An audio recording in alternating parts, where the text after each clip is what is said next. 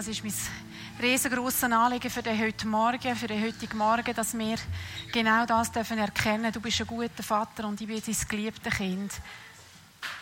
Und das sind so Sätze, die kennen wir so gut und die haben wir schon viel gehört oder gelesen oder vielleicht auch gesungen. Und ich möchte aber beten, dass du, dass du dich zeigst drin heute am Morgen. Dass du dich zeigst als guter Vater. Dass du dich zeigst, wie du uns lieb hast.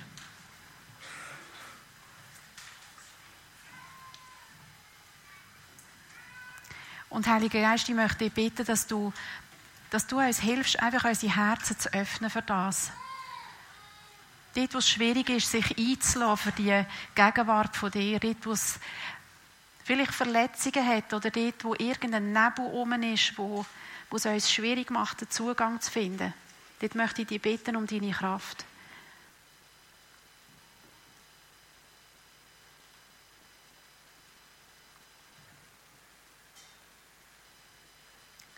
Danke dir für deine Gegenwart, Vater im Himmel. Amen. Guten Morgen miteinander, guten Morgen miteinander. Ich wechsle äh, in Schriftsprache so gut wie ich das eben kann. Ähm, wir starten heute eine neue Reihe und zwar in das Buch Ruth. Und ich habe gemerkt beim äh, Vorbereiten, dass nur Frauen über dieses Buch sprechen werden. Ich weiß nicht, ob das so extra geplant ist, aber es ist so. Ah, du auch noch? Entschuldigung, Entschuldigung. Entschuldigung, dann habe ich das falsch, habe ich falsch das gelesen. Echt? Was habe ich denn geschaut? Keine Ahnung. Aber Nicole, du bist auch noch dran, glaube ich. Von dir. Also gut. Wir werden uns ein paar Sonntage mit Ruth beschäftigen. Äh, und heute habe ich das erste Kapitel bekommen. Wir beginnen vorne, wie das äh, so Sinn macht. Und die Überschrift Ruth die Fremde. Und ich habe äh, gedacht, ich habe mir dann überlegt, habe ich mich auch schon fremd gefühlt äh, in meinem Leben irgendwo? Und es nehme mich so Wunder, wie es euch gerade so geht. Gab es auch schon Situationen irgendwo in eurem Leben, wo ihr euch fremd gefühlt habt? Und ich käme dann schnell vorbei und ihr könntet mir zwei oder drei Sätze darüber erzählen. Das kann ganz etwas Einfaches sein oder ganz etwas Heftiges auch in eurem Leben, äh, aber es muss nichts ähm, Einfach, was kommt euch spontan in den Sinn? Kennt ihr das Gefühl, fremd zu sein? Wenn ja, warum und wie? Also ich, sind, äh, ich komme ein paar, äh, komme da hm? vorbei. Ich bin gerade aus Afrika zurück und ähm, ja, war eine Weisse in ganz vielen Schwarzen. Und es ist nicht wie da, wo man ja auch schwarze Leute sieht, dort sieht man wirklich gar keine Weisse. Und dann hat es Kinder vor allem, die noch nie eine weiße Person gesehen haben. Und die stehen dann dort mit offenem Maul und sagen einfach Obodo! Das heisst weiß. Okay. Und dann fühlt man sich fremd, ja. Fühlt man sich fremd, ja? Wer hat noch vorher ein paar Hände auf? Ja, schon wieder vergessen. Also ich bin vor 23 Jahren in die Schweiz gekommen und ähm, das ist ein für mich hat gedacht, das mega bekanntes Land und wo ich da war, bin ich es ein mega fremdes Land gewesen. Zum Glück habe ich ganz schnell gute Freunde gefunden, die mir das ein bisschen erleichtert haben. Was das würdest du sagen, was hat die Fremde angefühlt? Wieso hast du die Fremde gefühlt? Die Kultur ist komplett anders, wie ich es gedacht habe. Die Sprache war anders, ich habe kein Wort verstanden. Und doch war es so nah, aber es ist einfach unglaublich fremd. Und meine Freunde sind nicht um und meine Familie ist nicht um. Danke vielmals.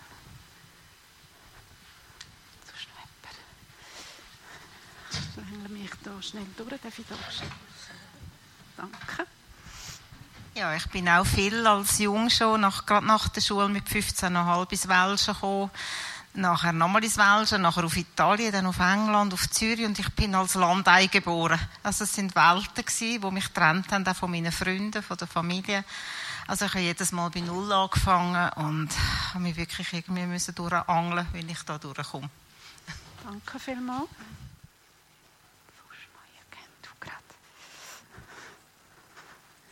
bin 2014 auf Peru für zwei Jahre Und der Anfang war also auch wirklich so, gewesen, dass ich mich ganz allein gefühlt habe und so bewusst Familie und Freunde sind weit weg. Ich war bei einem Gästehaus zuerst, das hat es auch nicht ganz so einfach gemacht, weil das ist das eigene Zimmer und ja. Ähm, ich habe dann einfach noch eine Predigt äh, abgeladen auf mein Nattel und die ist mir gerade ins Auge gestochen, habe keine Angst, ich bin bei dir, irgendwie so etwas, aber da weiß ich noch, das hat mir dann mega geholfen. Danke vielmals. Und noch schnell da über.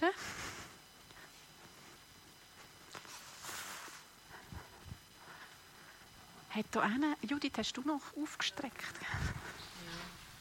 Also alle Länder, die mir halt von der Hautfarbe her auffallen.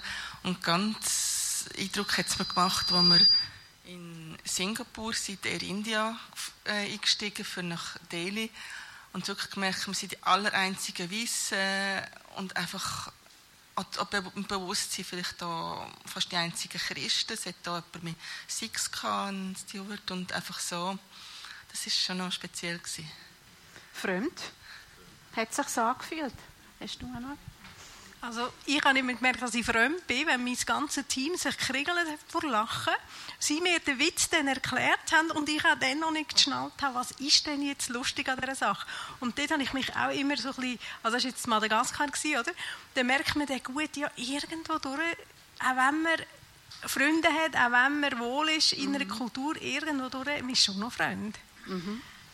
Also es hat, nicht, es hat nicht zwingend immer mit der Nationalität oder mit der Hautfarbe oder mit dem Ort, wo man sich befindet, zu tun. Es kann auch, äh, äh, kann auch der Witz sein, den man nicht versteht. Ich habe auch gemerkt, dass ich mich äh, manchmal fremd gefühlt habe, zum Beispiel wenn ich äh, zu einer Operation musste ich arbeite ja nicht im Spital, ich verstehe gar nichts von all diesen Sachen. Man sagt dir dann einfach, was du jetzt machen musst und wie du betäubt wirst und alles. Aber das war für mich auch sehr eine fremde Situation. Fremd hat auch immer etwas ein bisschen mit Alleine sein zu tun, sonst würde man sich ja nicht fremd fühlen, wenn man äh, jemanden dabei hätte. Und wir beginnen jetzt mit, ähm, wir beginnen mit dem äh, Buch Ruth. Ähm, und wir werden, ich habe eine super Helferin heute und wir werden jetzt dieses erste Kapitel, ihr werdet das lesen können hier immer in Abschnitten und Hannah hat sich bereit erklärt, das auch vorzulesen, was ich super finde. Vielen Dank. Zu der Zeit, als die Richter richteten, entstand eine Hungersnot im Lande. Und ein Mann von Bethlehem in Juda zog aus ins Land der Moabiter um dort als Fremdling zu wohnen mit seiner Frau und seinen beiden Söhnen. Der hieß Elim, Elimelech und seine Frau Noomi und seine beiden Söhne Mechlon und Kilion. Die waren Elfratiter aus Bethlehem in Juda. Und als sie ins Land der Moabiter gekommen waren, blieben sie dort. Und Elimelech, no Noomis Mann, starb und sie blieb übrigens mit ihren beiden Söhnen. Danke vielmals. Wir äh, bleiben mal bei diesen ersten drei Versen. Wie ihr gemerkt habt, Ruth kommt noch gar nicht vor in diesen ersten drei Versen. Aber trotzdem habe ich gemerkt, mir gibt das schon ziemlich eine Grundlage überhaupt für dieses Buch. Ähm, man merkt nämlich, in welcher Zeit das dieses Buch spielt. Wir sehen hier einen Zeitstrahl, dass ihr ungefähr wisst, also so genau kann man es nicht sagen. Das Buch Ruth ist dort zwischen, äh, ähm, also bei Richter unten dran, seht ihr, wo die Ruth, äh, wo die Ruth spielt. Ähm, die Israeliten die zogen aus Ägypten aus, das ist dort, wo die Wüstenwanderung äh, steht, da sind wir irgendwo 1450 Jahre vor Christus ungefähr. Äh, je nachdem, wo man, liegt, die, äh, wo man liest, sind die Zahlen ein bisschen verschieden, aber ich glaube, das kommt auch gar nicht so genau drauf an. Wichtig ist so wie die, der Ablauf der Geschichte. Und für mich hat das irgendwie noch, ähm, ich muss euch ganz kurz diese Geschichte, den Abriss geben, weil für mich ist das noch wichtig, um diese Geschichte von Ruth ähm, anzugehen. Die Israeliten, die zogen aus Ägypten aus. Ähm, das war ja eine jahrelange Odyssee und ähm, während dieser ganzen Zeit war Gott ihr Führer und Leiter. Also er hat in der Wolkensäule, in der Feuersäule ging er ihnen voran äh, und er hat Mose eingesetzt, dieses Volk zu führen. Er hat Mose immer wieder gesagt, was sie tun sollen, wohin sie gehen sollen, ob sie weiterziehen sollen und so weiter. Er gab ihnen die zehn Gebote in dieser Zeit. Er gab ihnen die Stiftshütte. Also Gott selber war immer sehr präsent. Und er gab ihnen noch diesen Leiter Mose, der sie äh, leitete und führte.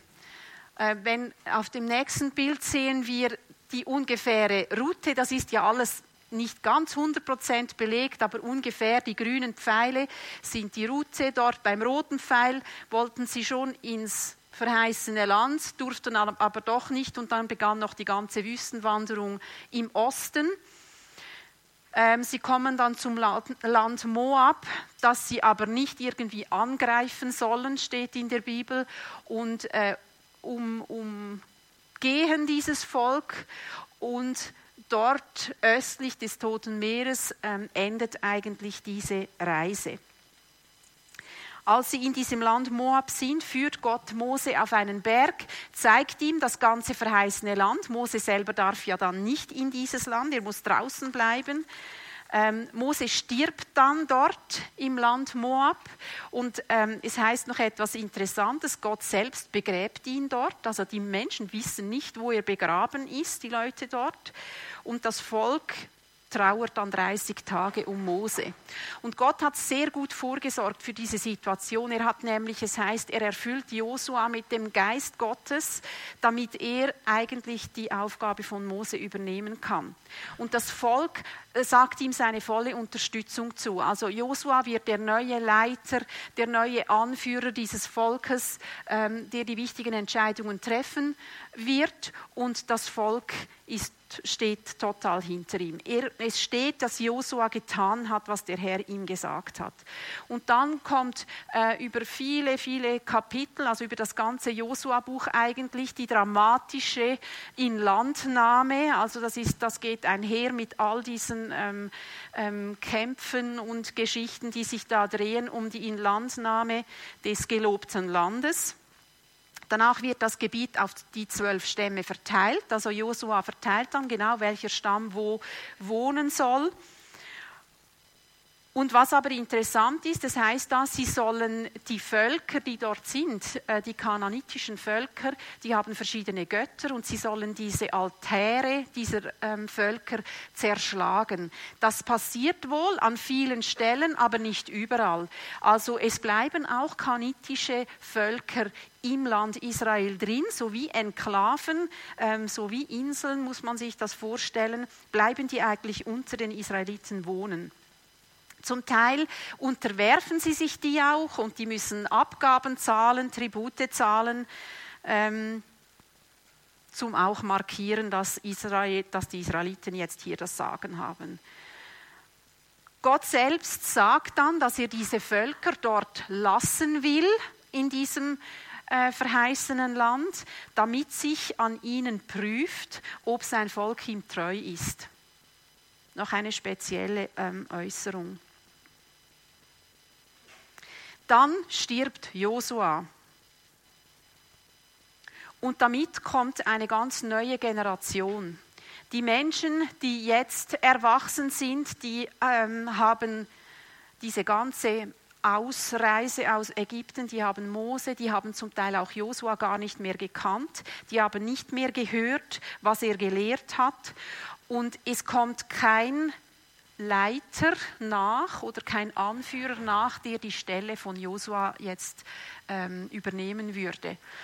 Ähm, immer wieder punktuell in verschiedenen Geschehnissen oder an verschiedenen Orten beruft Gott verschiedene Richter. Dann kommt auch das Buch der Richter, in, das ist diese Phase, ähm, lesen wir im Buch der Richter. Und Richter ist vielleicht für uns ein bisschen ein anderes Wort. Also Richter hat mit Rechtsprechung zu tun, das war aber da nicht so gedacht. Rechtsprechung, das haben die Ältesten gemacht, der Dorfgemeinschaften oder der Sippen oder so, die haben sich unter dem Tor, heißt es, getroffen, um, um irgendwie Streitigkeiten und so zu lösen. Die Richter hier, von denen wir hier ähm, sprechen, ähm, habe ich gelesen, das waren viel mehr charismatische Persönlichkeiten, die das Volk aus bestimmten Situationen, aus Notsituationen, Bedrängnis retteten. Also man könnte eher sagen, die Retter als die Richter, so wie wir das vielleicht verstehen. Kaum ist jeweils so ein Richter dann wieder gestorben, also das spielt sich ja auch über mehrere Jahre ab, ähm, ver, ja, verfällt das Volk dann wieder ähm, irgendwelchen anderen Götter, fällt von Gott ab. Wenn ein Richter kommt, dann berufen sie sich wieder auf Gott, sind wieder treu. Wenn der Richter gestorben ist, ähm, fällt das Volk wieder ab. So geht das eigentlich hin und her. Es geht immer so nach einem ähnlichen Muster. Also das Volk kommt, fällt ab, kommt in Bedrängnis, ein äh, ähm, Richter kommt, sie rufen um Hilfe Gott, Gott erhört sie, hilft ihnen und dann beginnt das wieder von vorne. Und zwischendurch gibt es immer so Ruhephasen, äh, wo das Volk einigermaßen in Ruhe leben kann. Aber eigentlich so im Nachhinein könnte man sagen, ist es immer ein bisschen das gleiche Muster. Wenn man jetzt also vergleicht die Zeit, in der das Buch Ruth nachher spielt, in diese Richterzeit, wenn man das vergleicht mit der Zeit vorher, wo sie umherzogen, wo sie Mose hatten als, als Leiter und ihren Anführer nachher Josua, könnte man eigentlich sagen, es gab keinen wirklichen Führer für, diese, äh, für das Volk Israel in dieser Zeit. Und jetzt nimmt es mich Wunder, ob nur ich so ticke. Was passiert in uns Menschen, wenn wir irgendwo sind, irgendwo arbeiten oder irgendwo leben, wo keine Führung ist? Was passiert mit uns? Wer würde etwas dazu sagen? Was, was ganz spontan? Okay?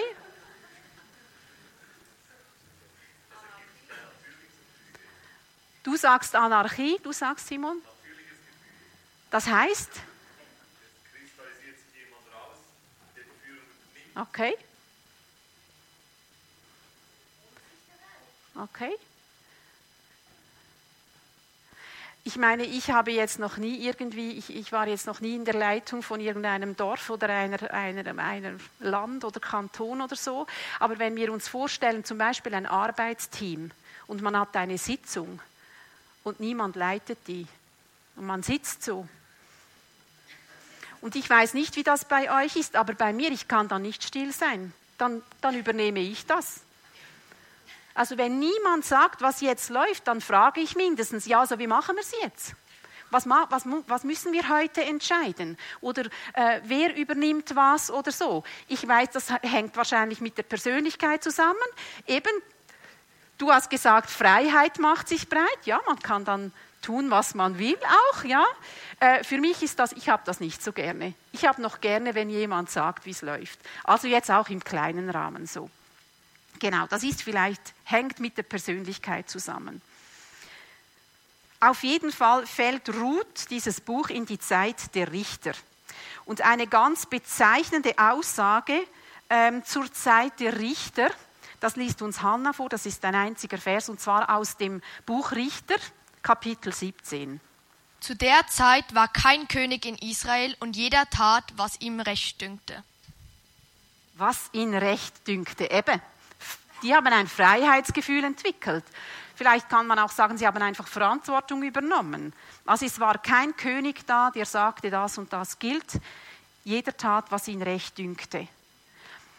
Ähm, wie wir gelesen haben, Elimelech, der Vater von diesen zwei Söhnen, der Mann von Naomi, den dünkte es recht, wenn es eine Hungersnot gibt, irgendwie zu entscheiden, wie er seine Familie durchbringt.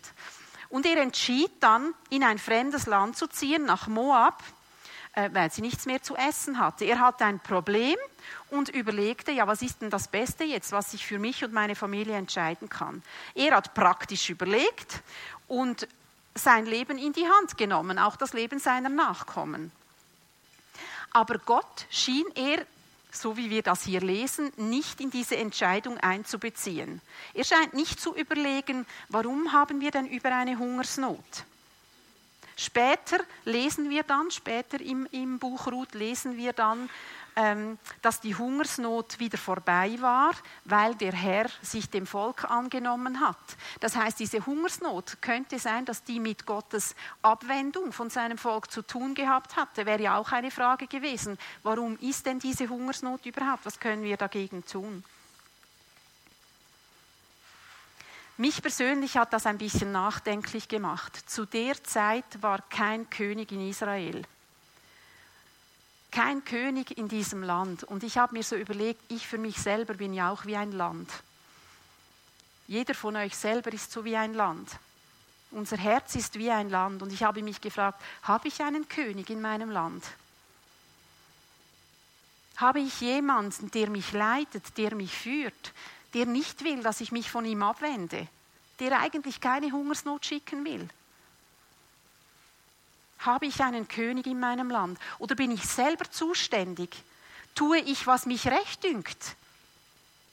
Wenn ich Sorgen habe zum Beispiel. Oder wenn ich Schwierigkeiten habe und eine Lösung finden muss für Schwierigkeiten.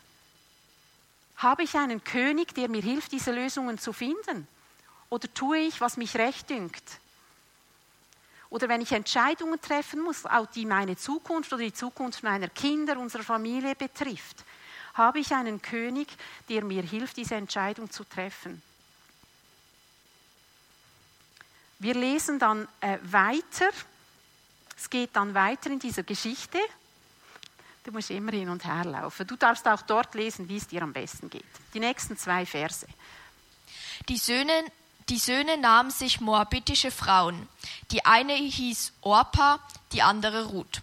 Und als sie ungefähr zehn Jahre dort gewohnt hatten, starben auch die beiden, Machlon und Kilion.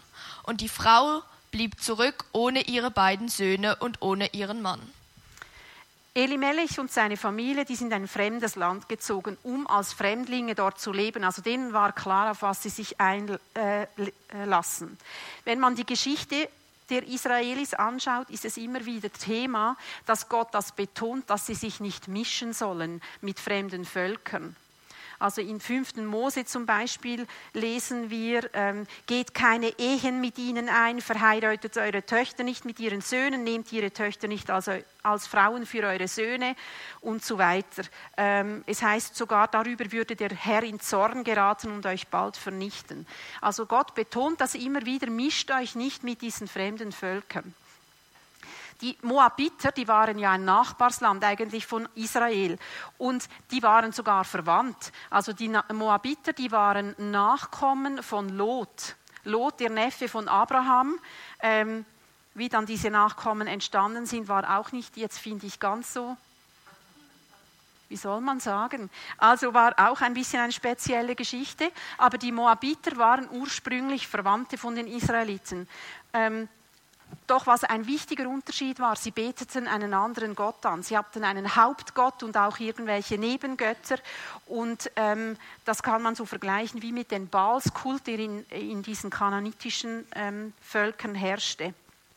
Immer wieder hatten sie Auseinandersetzungen auch mit Israel. Zeitweise mussten sie auch Tribute zahlen. Ähm, aber auch hier sehen wir wieder, sie machten, was sie recht dünkte obwohl Gott gesagt hat, vermischt euch nicht mit diesen fremden Völkern, heiraten die Söhne ähm, Moabiterinnen.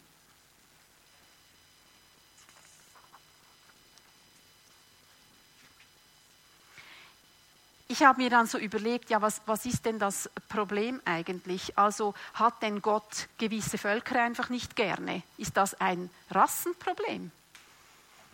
Aber so wie ich diese Geschichte und auch viele dieser Stellen so verstehe, geht es darum gar nicht, sondern es geht darum, immer diese Vermischung mit den Völkern hat immer damit zu tun, dass sie von Gott abfallen. Ich glaube, das ist kein Problem der Herkunft und der Hautfarbe und was auch immer, sondern dass diese fremden Völker andere Götter hatten und dass in diesem Moment ähm, andere Könige, andere Götzen, was auch immer, ihm seinen Platz streitig machen, wenn sie sich einlassen mit, mit fremden Völkern. Und ich habe mich auch da gefragt, gibt es denn fremde Könige, die ich reinlasse in mein Herz? Habe ich einen König in meinem Herz oder macht da auch jemand dem seinen äh, Platz streitig, den ich auf diesen Thron lasse? Vielleicht mich selber, vielleicht meine Kinder, vielleicht sind das meine Könige und die sagen mir, wo es durchgeht. Wer regiert denn? Wem ordne ich mich unter? Ist ein bisschen heavy, das zu sagen. Aber ich glaube, das ist gar nicht so abwegig, wenn man Kinder hat. Psst, eher nicht zulassen. Manchmal, manchmal ist es so, dass wir Eltern bestimmt werden von den Wünschen, Bedürfnissen und wahrscheinlich alles berechtigten Sachen, ähm, die unsere Kinder an uns herantragen. In der Geschichte von, von Elimelech, also von Ruth, passiert dann aber etwas ganz Erstaunliches. Das lesen wir ab dem Vers 6 bis 14. Da machten sie sich auf mit ihren beiden Schwieger da machte sie sich auf mit ihren beiden Schwiegertöchtern und zog aus dem Land der Moabiter wieder zurück. Denn sie hatte erfahren im Moabiterland, dass der Herr sich seines Volkes angenommen und ihnen Brot gegeben hatte. Und sie gingen, und sie gingen aus, und sie gingen aus von dem Ort, wo sie gewesen war, und ihre beiden Schwiegertöchtern mit ihr.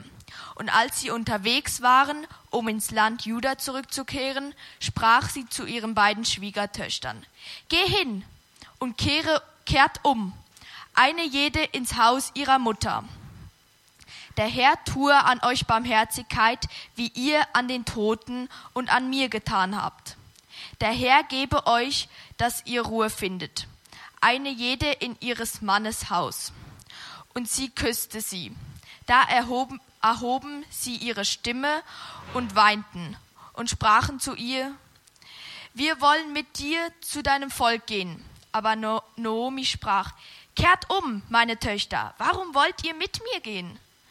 Wie kann ich noch einmal Kinder in meinem Schoß haben, die eure Männer werden könnten? Kehrt um, meine Töchter, und geht hin, denn ich bin nun zu alt, um wieder ein Mann zu gehören. Und wenn ich dächte, ich habe noch Hoffnung und diese Nacht einem Mann gehört und Söhne gebären würde, wolltet ihr warten, bis sie groß würden? Wolltet ihr euch einschließen und keinem Mann gehören? Nicht doch, meine Töchter.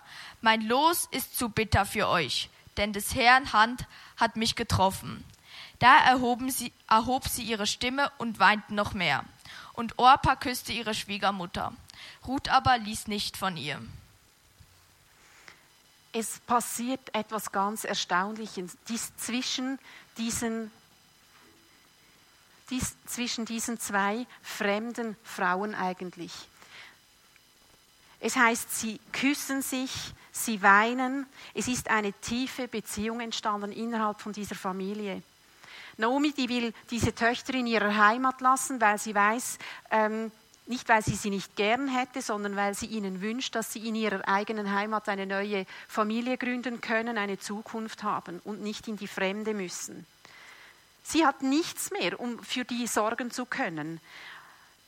Und sie spricht ihnen Gottes Barmherzigkeit zu. Doch die Beziehung zwischen äh, Naomi und Ruth, die scheint so tief geworden zu sein. Ähm, sie sagt nachher auch, Naomi, ich muss ein bisschen äh, überspringen. Ähm, sie sagt nachher zu ihr, dort wo du hingehst, will auch ich hingehen. Dein Volk ist jetzt auch mein Volk und dein Gott ist jetzt auch mein Gott. Und Naomi merkt, die Ruth, die ist so felsenfest in ihrer Meinung, die kann ich gar nicht mehr abbringen. Und sie stimmt dem zu und nimmt sie mit. Also sie haben nicht nur den Haushalt geteilt, sondern offenbar hat Ruth diesen Gott von Israel kennengelernt in diesem Haushalt. Und sie sind eine Einheit geworden im Glauben. Sie sind keine Fremde mehr, weil sie ein und denselben Gott haben. Und interessant ist ja, wenn man nachher liest, eigentlich sollten sie sich nicht mit fremden Leuten einlassen, aber Ruth wird nachher zur Vorfahrin von König David und somit auch von Jesus. Also die Fremde, die Moabiterin, kommt in diesen Stammbaum rein, müsst ihr euch das mal vorstellen. Und darum bin ich fest davon überzeugt, wenn Gott sagt, lasst euch nicht mit Fremden ein, geht es nicht darum, dass er irgendwie fremde Länder oder Kulturen oder was auch ich nicht gerne hätte, nicht wollte.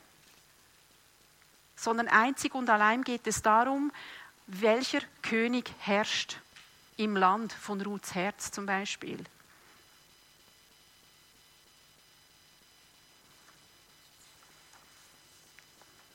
Dann lesen wir weiter ab Vers 19. Danke.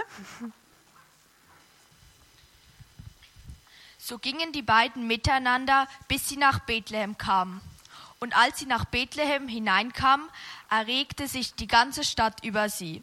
Und die Frauen sprachen, ist das die Noomi? Sie aber sprach zu ihnen, nennt mich nicht Noomi, sondern Mara, denn der Allmächtige hat mir viel Bitteres angetan. Vollzog ich, au, vollzog ich aus, aber Lehre, Lehre hat mich der Herr wieder heimgebracht. Warum nennt ihr mich denn Noomi, da doch der Herr mich gegen gedemütigt, gedemütigt hat und der Allmächtige mit Leid angetan hat. Der, na ja, genau. Es war aber um die Zeit, da die Gerstenernte an, anging, als Nomi mit ihrer Schwiegertochter Ruth, der Moabiterin, zurückkam vom Moabiterland nach Bethlehem. Vielen Dank. Die Stadt ist in Aufruhr, diese Naomi kommt zurück. Da sind mindestens, wir lesen vorher von zehn Jahren, wahrscheinlich noch mehr vergangen und sie kommt zurück und hat nichts mehr. Offenbar haben sie in Moabit gerade so überlebt. Die haben vielleicht dort auch ein bisschen arbeiten können, ich weiß es nicht. Sie sind also nicht verhungert dort, aber sie kommt mit nichts zurück. Sie hat also keinen Reichtum angehäuft, den sie jetzt mit zurücknehmen könnte. Allein Ruth und Naomi sind, die zurückkehren. Und jetzt in diesem letzten Vers, finde ich, passiert etwas ganz, ähm, find, finde ich, etwas Bemerkenswertes. Es heißt nämlich, als Naomi mit ihrer Schwiegertochter Ruth, der Moabiterin, zurückkam. Ruth bekommt in diesem Moment, als sie nach Israel kommt, einen, eine Etikette, einen Beinamen, Ruth die Moabiterin. Vorher in ihrer Heimat hat niemand gesagt Ruth die Moabiterin. Es waren ja alles, alles Moabiter. Aber ab jetzt ist sie Ruth die Moabiterin. Eine Frau mit einer Etikette, die man ihr fast sichtbar an die Stirne klebt. Ruth die Moabiterin. Und ich habe mir schon auch die Frage gestellt, so wie eine Etikette, die so eine Person trägt, ist uns das auch schon passiert? Dass wir Menschen eine Etikette angeklebt haben oder dass uns eine angeklebt wurde. Mir ist irgendwie so aufgefallen, jetzt wieder als diese Wahlen waren, so die e-, Etikette vom SVPler oder vom SPler mit den gestrickten Socken. Was für Etiketten hängen wir manchmal Menschen an, sei das zum Beispiel, weil sie politisch anders ticken als wir, Sei das zum Beispiel, weil sie aus einem anderen Land kommen und wir doch genau wissen, wie die alle sind, die von dort kommen. Vielleicht auch denjenigen, denen wir eine Etikette anhängen, weil sie aus einer anderen Kirche kommen. Weil sie, ah, die haben es halt noch nicht so ganz gecheckt, wie man richtig Kirche macht.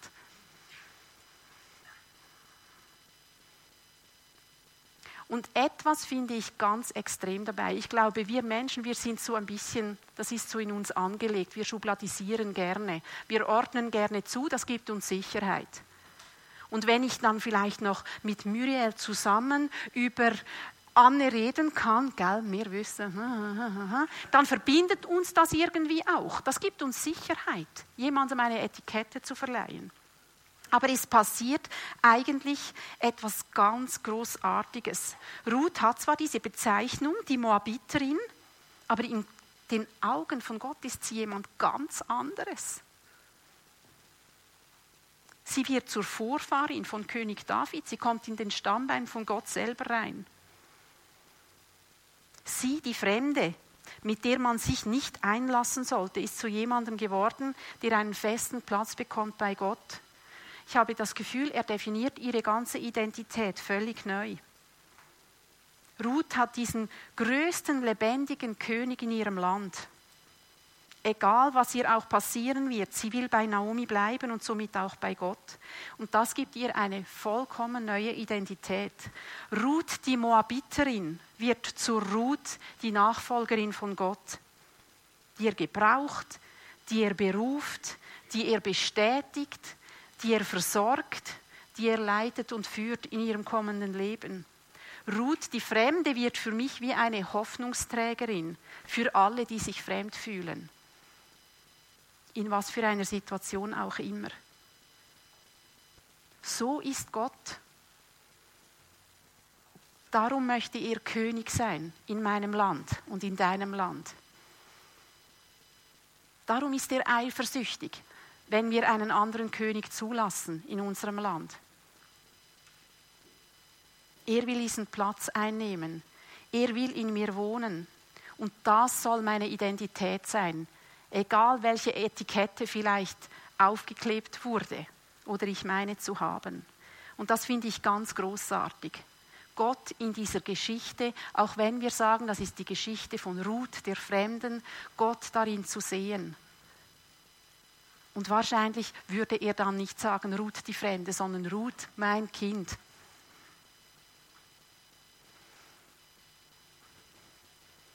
Wir werden nochmals ein Lied singen. Und ich bitte euch, diesen Gedanken vom König in unserem Land ein bisschen setzen zu lassen. Und Gott auch zu fragen, wo bist du? Bist du der König in meinem Land? Vielleicht geht es darum, ihn neu einzuladen dazu. Werde König in meinem Land. Ich will dir folgen und ich will die Identität annehmen, die du mir geben willst.